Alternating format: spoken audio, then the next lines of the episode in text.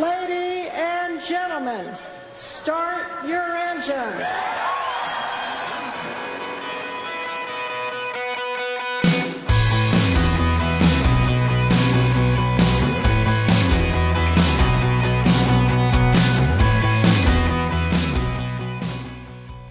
4月13日金曜日夜9時になりました。皆さんこんばんは。モータースポーツジャーナリストのカズ小林です。13日の金曜日です。だから何って。いや、今のね、若い子たち知らないんですよね。ジェイソンは生きていたとか言ってもですね、知らんのです。ジェンソンとか、ジェンソンバトンなら知ってるけど、みたいなですね。はい。そんな13日の金曜日ですが、早いですね。4月もう半分近くまで来ましたね。来週はもうスーパーフォーミュラーが始まりますしね。F1 なんかは、えーもう第3戦です。中国が今日から始まっています。えーインディカーシリーズも第3戦のロングビーチでしょ。レッドブルエアレースは、まあ来週になりますけど、カンヌ、初カンヌです。第2戦が開催されるということで、で、来月5月はもう日本は千葉大会がね、ありますから、まあどんどこどんどこですけど、国内の大きなモータースポーツイベントとしてですね、明日、明後日ですね、開催されます。モータースポーツジャパン2018、4月14日15日ということでね、お台場で、まあ、開催されます。都内のその開催ということですからね、まあ、行きやすいですし、入場無料っていうのがですね、ありがたいですよね。まちょっとあの、天候がね、微妙っちゃ微妙なんですけど、途中、どうやら雨も降りそうかなという感じではありますけれども、まあ、ね、せっかくですから皆さん、ちょっと足を運んでいただければと思いますけど、まあ、シーズンインをとにかくしたなと思ったら、矢継ぎ早にね、次から次とっていうことで、まあ、暖かくなってきましたしね、もう毎週ワクワク楽しいですよね、嬉しいですよね。今週は、えー先週行われました2018オートバックススーパー GT 開幕戦岡山 GT300 キロレースとえ F1 の第2戦ですね、バーレングランプリの話題を中心にお送りします。最後までぜひお付き合いください。この番組はトータルカーメンテナンス25レーシングの提供でお送りします。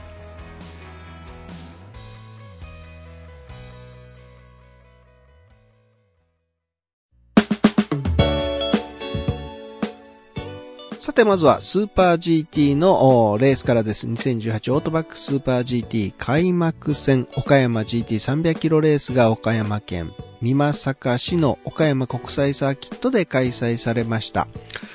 いやー、蓋を開けてみればでしたねいや、GT300 クラスはね、25号車ホッピー 86MC の松井高光坪井翔組がまあ、まず優勝するんじゃないかなと。GT500 クラス経験者のね、小林隆選手、えー18号車アップガレージ 86MC 中山祐希選手とのね、GT500 経験者ですよ。な開幕戦すぐにね、結果はなんか出出るわけないじゃないっていうふうに思っていたし、言っていたやつは誰だ？ジェンソン・バトン選手もね、箱は初ですから、初めてですよ。いくら元、ね、F1 のチャンプとはいえ、そう簡単に勝てないと思いますが、蓋を開けてみたら、なんてこともね、言っていたのは僕です。いや、ほんとね、あの、ある程度はこう読めてたのかなという感じがしますけど、いや、あの、本当に実際のレースになると読めないですね。いろいろびっくりしましたが、ちょっと振り返っていきましょうね。まずは GT500 クラスの予選からです。レクサス LC500、まさかの6台中4台が Q1 でノックアウトという波乱です。これは、これは読めないですわね、さすがにね。あんだけテストで、みたいなね。いや、やっぱりあの、この波乱というかですね、えー、一番大きなあ原因だったのは、やっぱり天候、気温にあったようですね。そのタイヤのいわゆる温度レンジというものがやっぱあるんですね。その温度温度に合わせて、えー、準備をしてっていうのがあるんですけど、それをどうやら読み間違えたレクサス勢と。気温9度ですからね。もうそれ寒さのおかげで路面温度も上がらないし、タイヤも当然温まらないと。ねえまあそれだけではないんですよ。LC500 新しい空力パーツでね、えー、セットアップしていたのが、まあちょっと爪がうまくできてなかったというようなこともあって、タイヤも温まらなくってっていうですね。はい。で、これ Q1 の時の話なんですけど、急にこう雨が降ってきまして、えー、GT500 クラスの Q2 が始まる頃にはまあほぼ上がっていたんですけど、路面はまだこう濡れていてですね、えー、前車ウェットタイヤでのアタックとなったんです。まあドライはさすがにね、無理ということで。で、途中レン、レインタイヤから、あの、皮むきしたレインタイヤに履き替えるっていうようなチームもあったんですけれども、えー、京浜 NSXGT の塚越光大選手が最後の、まあ、チェッカーでトップタイムをパーンと叩き出しましての、ポールポジションと。ねえ、2番手に ARTNSX 伊沢拓也3番手にクラフトスポーツ GTR の元山聡が入るというですね、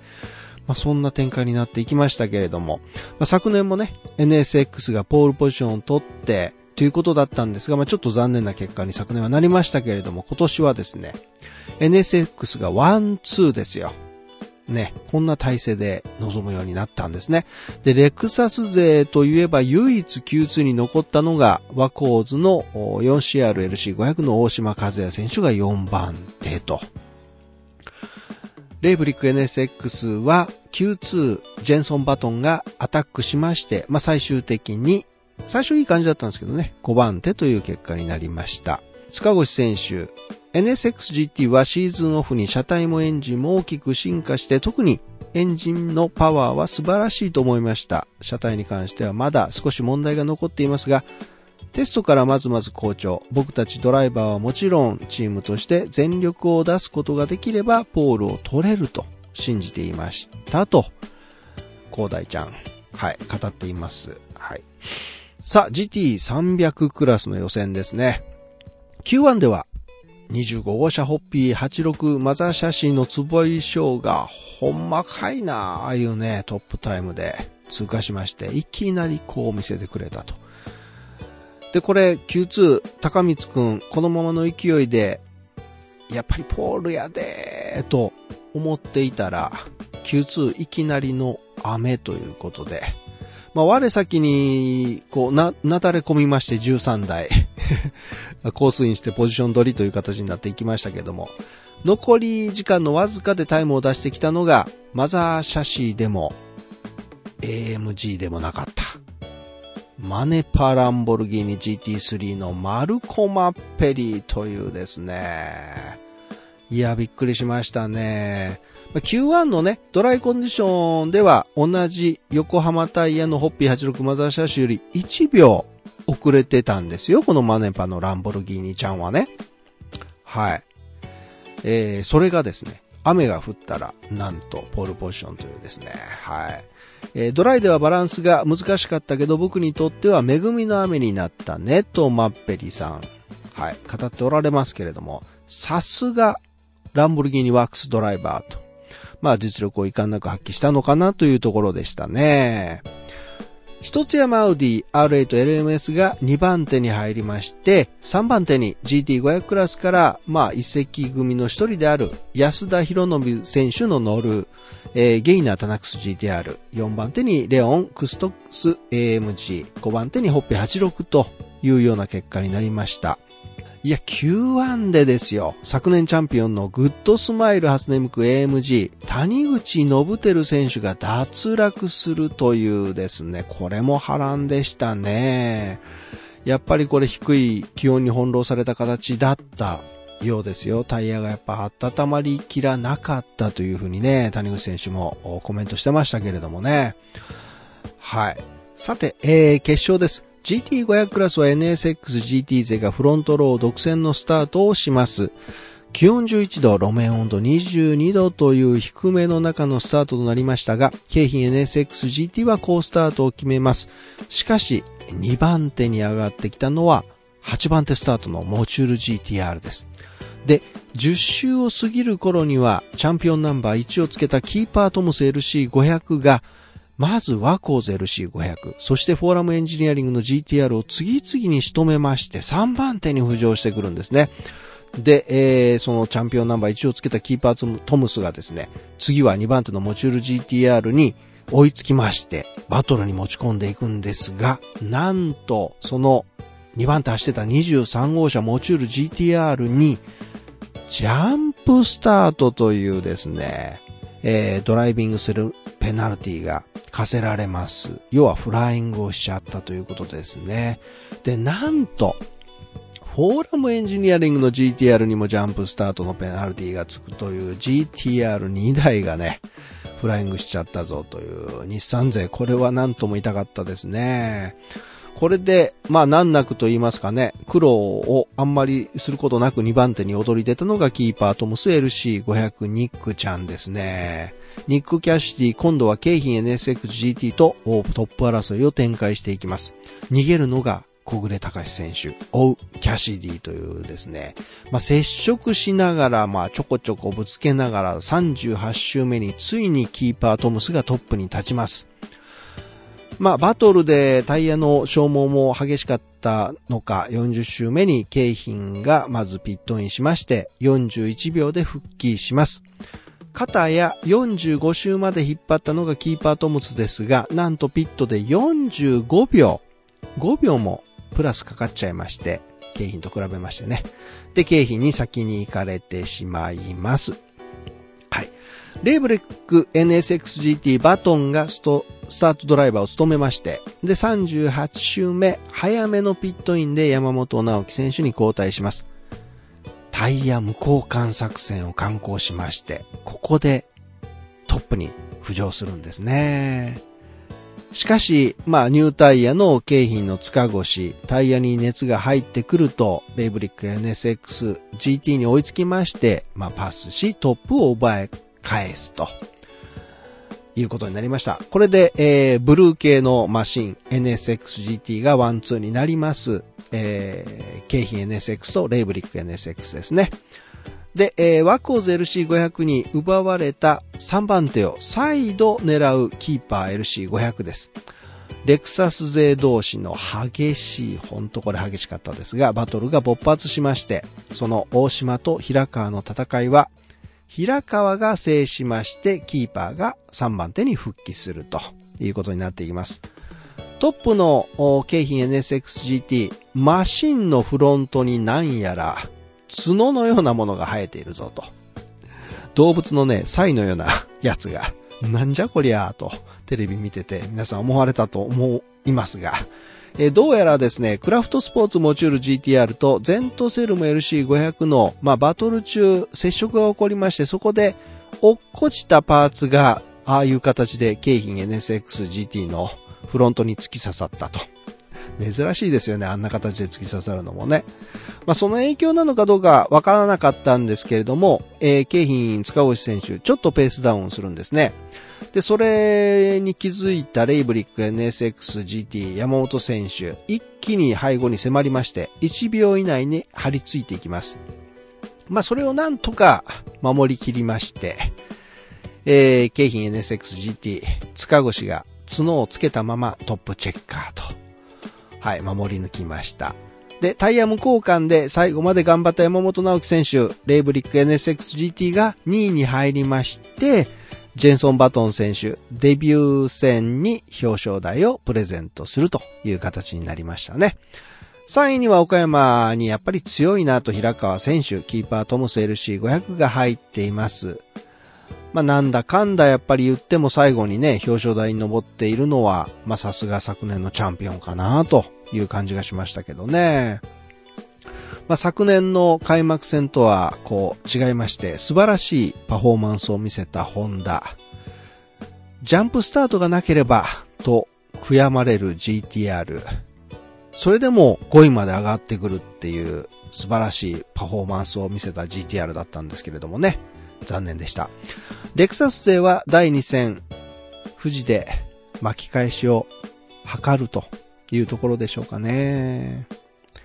はい、えー、GT300 クラスです。えー、ポールポジションはマネパランボルギーニで、えー、平峰選手がスタートします。スタート良かったんですけどね、序盤でペースがガクッと落ちまして、5位まで後退しちゃいます。代わってトップに浮上するのが、ゲイナー GTR の安田と、えー、2番手ホッピー86の坪井が1秒以内でのバトルを展開していきます。そこに予選2番手スタートの一つ山アウディ R8LMS が忍び寄ってくるということで、ゲイナーとホッピーを両方見事に攻略しまして、一つ山アウディがね、トップに浮上するんですよ。トップのリチャード・ライアンに迫ってきたのは、31号車プリウス嵯峨宏紀。早かったですね、プリウス。テールトゥノーズのバトルを繰り広げますが、なんとアウディ・リチャード・ライアンが周回遅れの30号車の方のトヨタプリウス APR GT に接触しまして、で、さらに、アウディのリチャードに31号車のプリウスの佐賀が接触するという玉突き衝突みたいになっちゃいましてね。不運なアクシデントが発生しまして、で、31号車のプリウスがペースダウンしてしまうと。まあ、この接触が原因だったかどうかはわからなかったんですけれども、結局、31号車プリウスはリタイアとなってしまいます。で、トップ争いから脱落していたホッピー86ですが、やりました。タイヤ無交換作戦でございます。坪井から松井選手にドライバーチェンジしまして、で、まあ、無交換作戦はまあやるだろうな、やるだろうなと予想はしていたんですが、やっぱりやっちゃ、やりましたね。はい。で、トップアウディ、リチャード・ライアンから富田隆一郎にドライバーチェンジしまして、アウトラップで富田がやっちゃいました。やっぱりね、温まりきで、切れなかったというタイヤ、アトウッドからコースオフしまして、大きくタイムロスをして、で、その後マシンがですね、突然スローダウンしまして、リタイアするというですね、これはちょっと痛かったですよね。まあ、31号車プリウスといい、一つ山アウディといい、たまらんでしょうね、これはね。表彰台は狙えたかもっていうね、とこですからね。さあ、えー、暫定トップはホッピー86松井です。で、その背後から来たのが同じ86マザーシャシー。アップガレージ86の小林隆です。まあ、明らかにそのペースは松井選手より速かったですからね。松井タイヤきつそうだなぁと思っていたらやはり小林にかわされまして2番手に落ちてしまいます。D ステーションポルシェのスベン・ミューラー選手が3番手のレオン AMG をかわしまして、あっという間にホッピー86、松井の後ろについて、まあ、ストレートスピード速いですから、ポルシェ。ね、そのスピード活かしまして、ヘアピンで、ホッピー86をポロッとかわしまして、2番手に浮上して、えー、ホッピーは3番手に落ちると。D ステーションポルシェアップガレージ86を追いますが、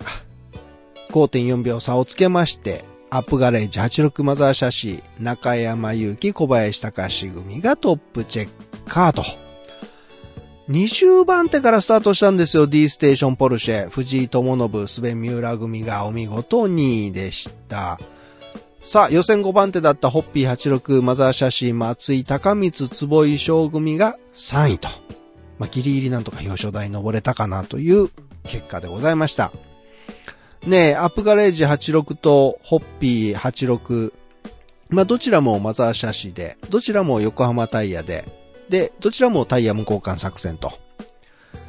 なんでこれ勝敗が分かれちゃったのかと、ね、いうところになりますけど、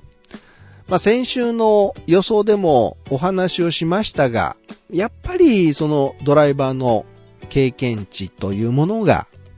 この結果に出たのかなと。小林選手は、いいタイヤで繋いでくれたから勝てたと。中山祐希選手がね、いいタイヤで繋いでくれたから勝てたというふうにコメントしてるんです。このコメントはさすがに坪井翔選手にとってはですね、ちょっとこの辛かったんじゃないかなと思いますけども、ちょっと耳が痛かったんじゃないかなと思いますが、坪井選手、序盤のトップ争い、まあ、ガムシャラとまでは言わないんですけど、結構、まあ、ペースも速かったですよね。で、土屋武監督も、まあ、タイヤのないやつだけ、えー、しっかり見ておきなさいというふうにですね、指示をしていたということで、まあ、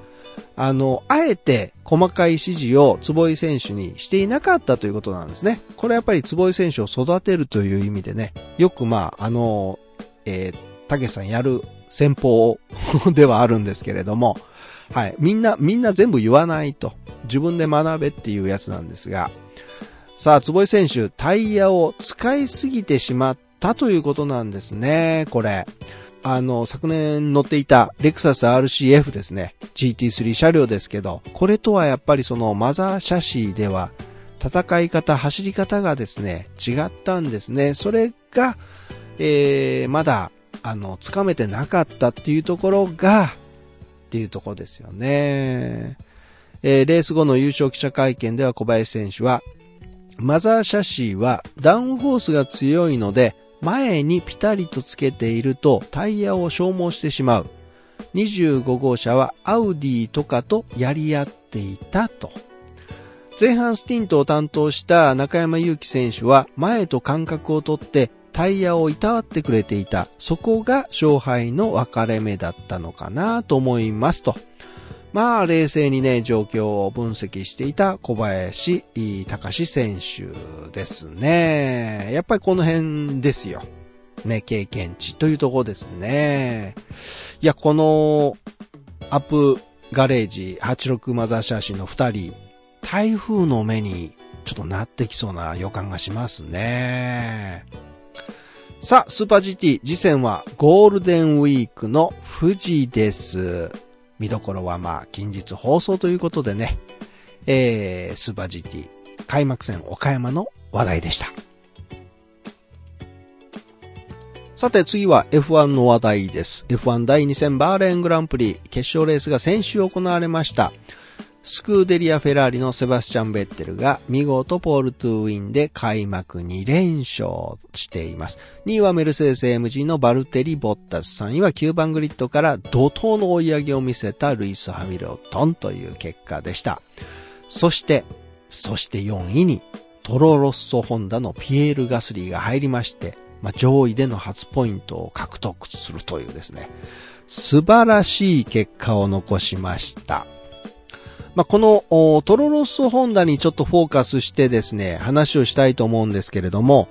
えー、初戦、オーストラリアグランプリの結果は、予選、決勝を通じて、えー、MGUH、熱エネルギー改正ユニットの、まあ、トラブルなどが発生しまして、まあ、突然エンジンがシャットダウンして、まあ、ピットには戻れたんですけれども、リタイアしてしまったというですね、えー、ピエール・ガスリー選手でした。ああ、やっぱりこんなものかっていうようなね、声もちょっとこう聞こえつつあったんですけれども、まあ、あの、確かにですね、トロロッソのマシーンといえば、まあ、型落ちマシーンですよね。それを2018番に修正したような、あマシーンです。で、パワーユニットも信頼性をこうアップさせることにこう力を入れているもので、まだまだ勝負できるようなっていうようなところではあったんです。その組み合わせで、まあすべてがね、最新の2018年仕様のマシーンと戦うわけです。表彰台常連チームと戦うわけですから、まあそれはなかなか厳しいですわね。はい。ただこのトロロッソ、このバーレーンで新パッケージの空力パーツをえピエール・ガスリー選手に搭載しまして、ハートレー選手には搭載せずというようなですね、そんな形をとって、まあ、データを得るような、まあ、自由度の高い、その、開発をしているんですね。で、この自由度の高いっていうところは、あの、すごくいいのかもしれないですね。あんまりこう、プレッシャーを持ってない。これが、例えば、レッドブルのチームの方だと、そこまでできるのかなっていうと、なかなかできないんじゃないかなと思うんですよね。で、ホンダもですね、このバーレーンで、まあ重い決断とおっしゃっていましたけれども、田辺さん。えー、2機目のコンポーネンツを2台ともに投入するということを選んだというですね。まあ、いくつか改良を施したパワーユニットの投入ということなんですが、まあ、細かく言うとですね、2台のマシンには、えー、まず改良されました MGUH とターボチャージャーが搭載されまして、で、ガスリー選手の車には新しい内燃機関ですね、IC が投入されているということだったんですね。まあ、ホンダの HRD 桜にいる開発部門がこの短期間に、まあ、どれだけの改装、回収というかね、したのかわからないんですが、素晴らしい仕事を成し遂げたのかなというふうに僕は思っているんですけどね。まあ、マシンもパワーユニットも、えー、アップグレードはすべて期待通りに機能したんじゃないかなと言えますよね。まあ予選でも決勝でもしっかりとしたパフォーマンスを見せましたからね。まあさらに、あの、今後投入される予定と言われている、まあホンダ改良型のパワーユニット。で、さらにアップグレードされていく空力パーツをまとったマシンが出揃えばですね、えー、ガスリーもハートレーも共に二人とも上位進出ができる可能性も出てくるかなというふうに僕は思っているんですが、まあとにかくまだまだこれからかなというところです。やっとなんか、これでスタートにつけたかなっていう気もしますよね。さあ、えー、バレーグラブリですが、見事なパフォーマンスを見せたのはもう言うまでもありません。フェラーリのセバスチャン・ベッテルでした。えー、ポールシッターのベッテルは見事なタイヤマネジメントを披露しましたね。タイヤの性能低下が著しいと言われているバーレーンインターナショナルサーキットですけど、まあ、2ストップ以上必死の難しい状況の中ですね、第2ステントで、えー、ソフトタイヤの寿命を大幅に超過する39周ってまあ、信じられない距離を走りまして、見事ワンストップで全57周を走り切ったわけですからね、まあお見事ベッテルでした。同じフェラーリでもフロントロースタートのキミライコネンは2度目のタイヤ交換時に、えー、まあ、いわゆるリリースが早すぎてっていうやつですね。メカニックを跳ねるというアクシデントが発生しました。チームはライコネンに直ちにマシンを止めるように指示しまして、まあそのままリタイアとなってしまうんですが、まあライトがグリーンになったのを確認して発進したっていうライコネンなんですね。でも仲間であるフランチェスコの身に起こったことは本当に残念だ。彼が一刻も早く感知することを願っているというふうにね、ライコネもコメントしているんですけどね。本当に、あの、ちょっと残念でしたよね、あれはね。さあ、えー、もう第3戦、中国グランプリが始まっています。FP1 の結果からです。1位メルセデス AMG のルイス・ハミルトン、2位フェラーリのキミ・ライコネン、3位にメルセデス AMG のバルテリ・ボッタス、